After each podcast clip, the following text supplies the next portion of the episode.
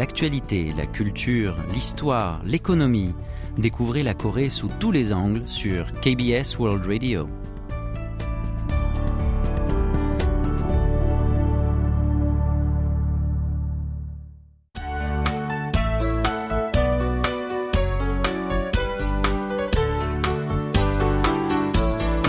Séoul au jour le jour.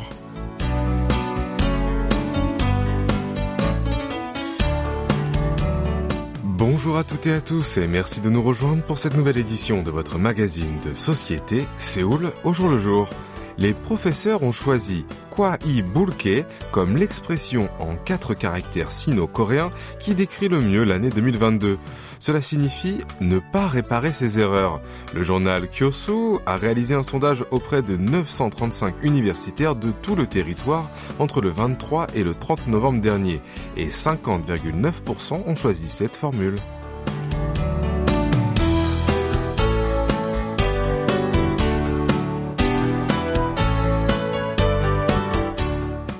Kwai Bulke apparaît pour la première fois dans l'ancien livre Entretien de Confucius. Confucius y précise que ne pas corriger son erreur est une faute. Cet idiotisme est utilisé plusieurs fois dans les annales de la dynastie de Choson. Par exemple, elle est citée pour critiquer le roi Yonsan-gun qui voulait employer une personne perfide et persister sur sa décision alors que ses autres sujets s'y opposaient. Selon Park Hyun-mo, professeur de l'Institut de la technologie de Yosu, qui a recommandé cette expression, cette dernière démontre bien les propos typiques des personnalités politiques. Si leur faute est révélée, ils ne font que la détourner à l'ancienne administration et au parti de l'opposition sans penser à remettre de l'ordre.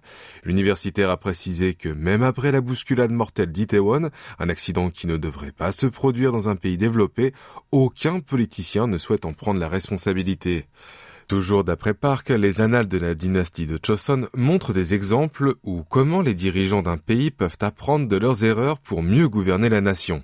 Une fois, Sejong le Grand a nommé un émissaire diplomatique inapproprié et s'est fait humilier pour ça. Par la suite, il a reconnu sa faute et a déclaré regretter sa décision. À propos du fait que beaucoup d'habitants de la province de Hamgyong sont morts d'une épidémie, il a également affiché son regret de ne pas avoir pris suffisamment de mesures de prévention, mais sans essayer de cacher le dysfonctionnement du système. Certains experts trouvent la raison pour laquelle il est considéré comme un des plus grands rois du royaume dans son attitude de reconnaître ses erreurs pour améliorer la situation. D'autres professeurs qui ont voté pour cette expression ont partagé l'idée que les Sud-Coréens ont du mal à avouer leurs erreurs, car beaucoup craignent que dès qu'ils les reconnaissent, ils deviennent les perdants du conflit. Un universitaire a conseillé que le moment était venu d'arrêter de toujours imputer la faute aux autres. Derrière Kwai Bulke, Yuk Kemi-chang est arrivé à la deuxième place avec 14,7%. Cela veut dire que plus on essaie de cacher quelque chose, plus elle se révèle. Il vient ensuite euh, Nulan Jiwi, qui désigne une situation menaçante comme des œufs entassés. L'idiotisme représentatif de l'an dernier était Myoso Tongcho, à savoir le chat et la souris forment une équipe. Cela veut dire que les voleurs et la police sont complices.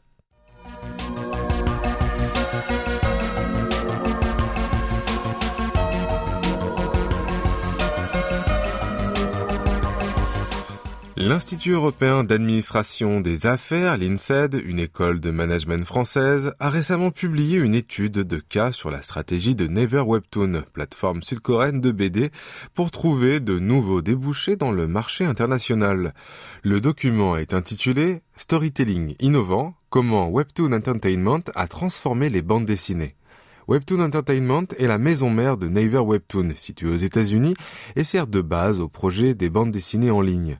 Les chercheurs de l'Institut de stratégie Blue Ocean de l'INSEAD, René Mauborgne et Kim Wee-chan, se sont focalisés sur le fait que Never Webtoon n'a pas simplement numérisé une BD, mais a créé un nouveau type de contenu Webtoon, et que la société l'a utilisé comme levier pour générer de la valeur et tirer la croissance. Selon les professeurs, la plateforme a attiré énormément d'adeptes jusqu'à des personnes qui ne sont pas amateurs de BD et a créé un écosystème dans lequel les lecteurs et les créateurs forment ensemble des contenus. Et c'est un cas sans précédent pour un média numérique. Et ils ont également expliqué en deux points que l'entreprise pouvait s'imposer comme l'un des acteurs principaux du marché international.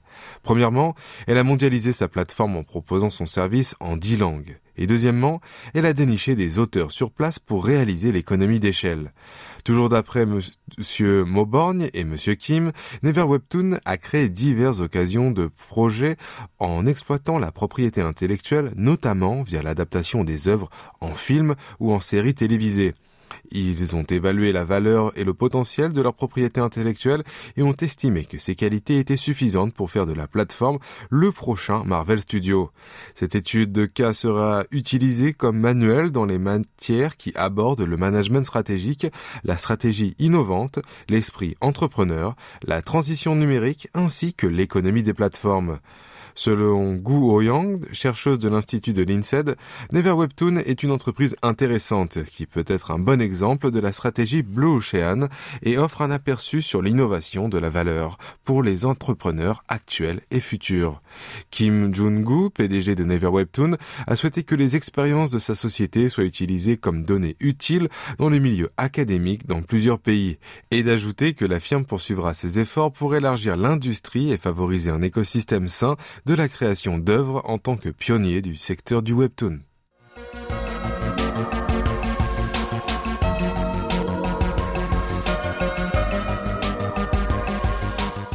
Devant la cathédrale de Myeongdong, en plein cœur de Séoul, un sapin de Noël a été mis en place le 26 novembre. Mais ce sapin a quelque chose de différent de ce qu'on connaît d'habitude. Il n'a pas de feuilles et les branches sont noires. Baptisé Black Tree, il a été créé avec les restes des arbres brûlés. C'est l'association coréenne de secours en cas de catastrophe, Pont de l'Espoir, qui a organisé cette installation pour sensibiliser le public aux incendies de forêt qui se produisent tous les printemps, ainsi qu'au changement climatique. Les branches utilisées ont été ramassées dans la province de Gangwon, qui a été ravagée par un grand feu de montagne cette année. Sur le sommet du sapin qui fait 7 mètres de hauteur, une jeune pousse verte est accrochée pour symboliser l'espoir qui germe après le désastre. Le sapin de Noël sera en place jusqu'au 8 janvier prochain. Par ailleurs, l'archidiocèse de Séoul organise le festival de Noël entre le 23 et 25 décembre sous le thème Éclairer l'hiver à Myeongdong en 2022. Les festivités étaient moins importantes jusqu'à l'an dernier sur fond de pandémie de Covid-19, mais cette année, divers programmes sont prévus. Tout d'abord, un concert de musique de Noël se déroulera le 23 décembre à 20h dans la cathédrale. Les orchestres Dom Ensemble, Dom Soloist et le chœur Akina Score interpréteront Christmas Story de Heinrich Schutz et Vêpres solennelles d'un confesseur de Mozart. Le 24 et 25, le marché de Noël se tiendra sur la place devant le Catholic Hall. Les prêtres vendront du vin chaud et des saucisses qu'ils ont préparées eux-mêmes, tandis que les jeunes agriculteurs proposeront des châtaignes et des patates douces cuites.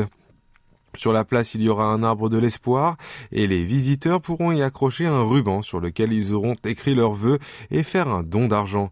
Le montant ainsi collecté sera reversé à la soupe populaire du quartier de Myeongdong, géré par l'archidiocèse de Séoul.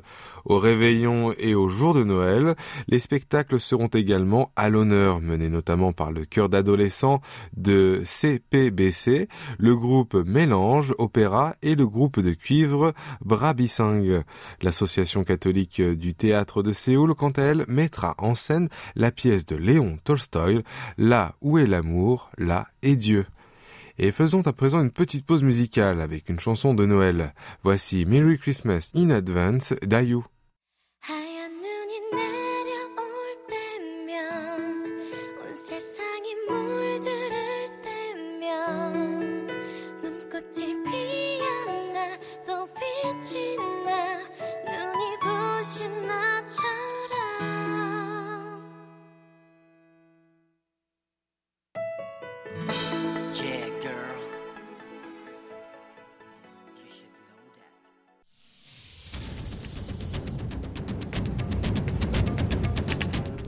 Vous avez aimé, vous avez détesté, vous avez adoré. Faites-nous part de vos réactions en nous écrivant à french.kbs.co.kr.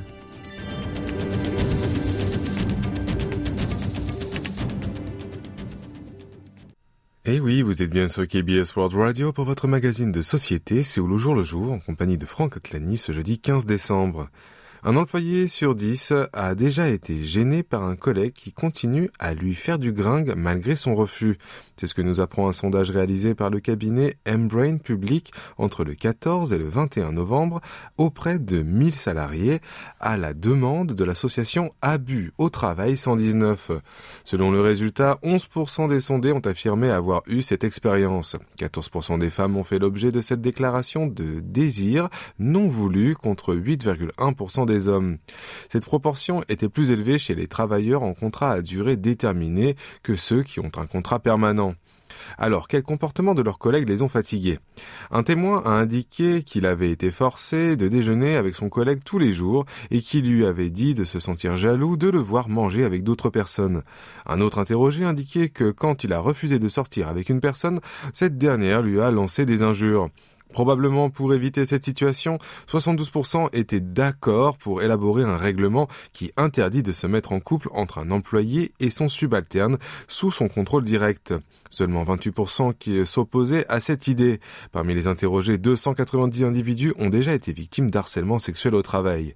45,9% l'ont subi par leur supérieur, 21,4% par un cadre ou un patron et 18,6% par un collègue de même rang professionnel. Pour 173 personnes qui ont vécu une agression sexuelle, 44,5% des auteurs étaient leurs supérieurs. Viennent ensuite leurs collègues et leurs employeurs, avec respectivement 22 et 19,7%. En ce qui concerne la réaction de l'entreprise, 51,5% des sondés ont estimé que les sociétés ne prennent pas suffisamment de mesures de protection des victimes. Cette étude comporte un niveau de confiance de 95% et une marge d'erreur de 3,1 points. Selon Kang Eun-hee, avocate de l'association, certaines victimes qui ont dénoncé à la police le crime subi sont exclues des projets importants ou désavantagées concernant les promotions à cause de la vengeance de leurs supérieurs. À cet égard, interdire de se mettre en couple entre un employé et son boss chargé de son évaluation ou leur imposer le devoir de déclarer leur relation intime à l'entreprise peut clarifier le fait que ces deux personnes ne sont pas à égalité par principe.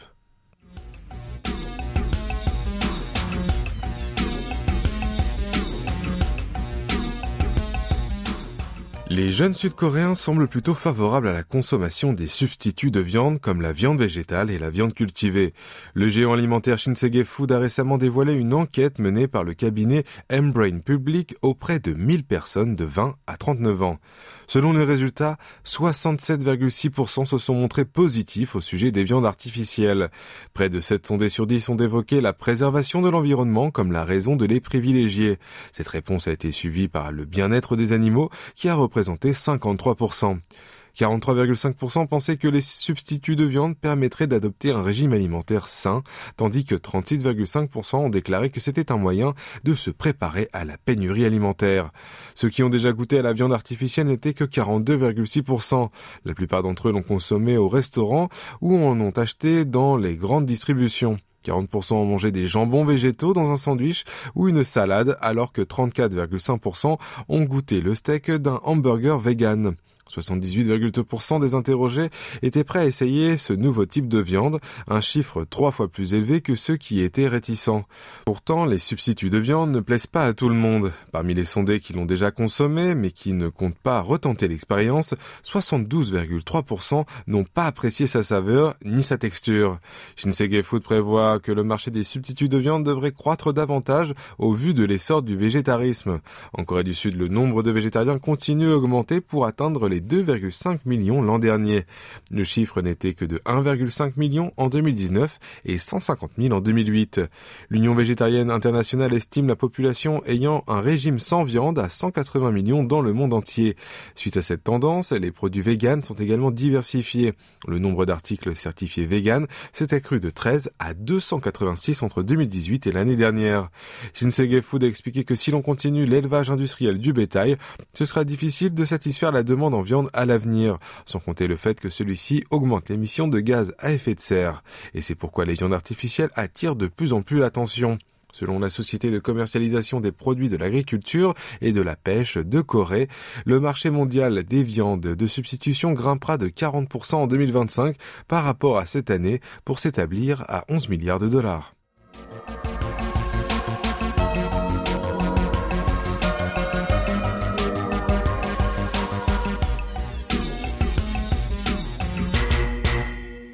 Si un serveur salit votre vêtement par erreur, comment réagirez-vous? Eh bien récemment sur le forum des étudiants Everytime, un internaute a écrit qu'il avait renversé un bol de soupe sur un client. Il travaille à temps partiel dans un restaurant de ramen, nouilles japonaises, dans son quartier. En apportant le plat, il a perdu l'équilibre et a fini par renverser un peu de bouillon sur le manteau d'une femme. Totalement déconcerté, l'étudiant ne savait pas quoi faire et il ne cessait de s'excuser. Il lui a dit qu'il allait lui cuisiner un nouveau mets et lui payer le frais de dressing. Mais la réponse de la cliente était inattendue. Elle lui a affirmé que tout allait bien et que tout le monde pouvait faire une erreur. Elle l'a rassuré en indiquant que vu la quantité de soupe déversée était minime, ce n'était pas la peine de refaire son plat, et lui a dit d'aller continuer à travailler sans se soucier d'elle. Malgré ce qu'elle a dit, le jeune et serveur avait du mal à se concentrer sur son boulot, et quand cette cliente a terminé son repas, quelque chose de plus surprenant lui est arrivé. Un homme qui accompagnait cette femme a donné à l'étudiant un billet de 10 000 won, soit près de 7 euros, après avoir réglé leur repas. Pour votre information, en Corée du Sud, la culture du pourboire n'existe pas. Selon le gentil donateur, quand il était jeune, il s'est souvent fait gronder par son patron en travaillant à temps partiel. Il lui a dit de s'acheter un bon truc à manger après avoir terminé son service et d'oublier vite son erreur du jour. Même si l'étudiant a tout d'abord refusé, les clients ont insisté et sont partis en laissant l'argent sur la caisse. D'après le serveur, il avait l'air d'être un couple marié et n'était rien d'autre que deux anges. Suite à cet événement, surprenant et touchant, il a décidé de devenir quelqu'un avec la main sur le cœur comme eux. À propos de cette histoire, bon nombre d'internautes ont complimenté le couple en affirmant que qui se ressemble s'assemble. Un d'entre eux a affirmé que nettoyer un manteau d'hiver n'était pas donné et qu'ils étaient vraiment généreux. Un autre s'est dit ému par son histoire chaleureuse, alors que d'habitude on ne parle ces jours-ci que des clients aux attitudes négatives.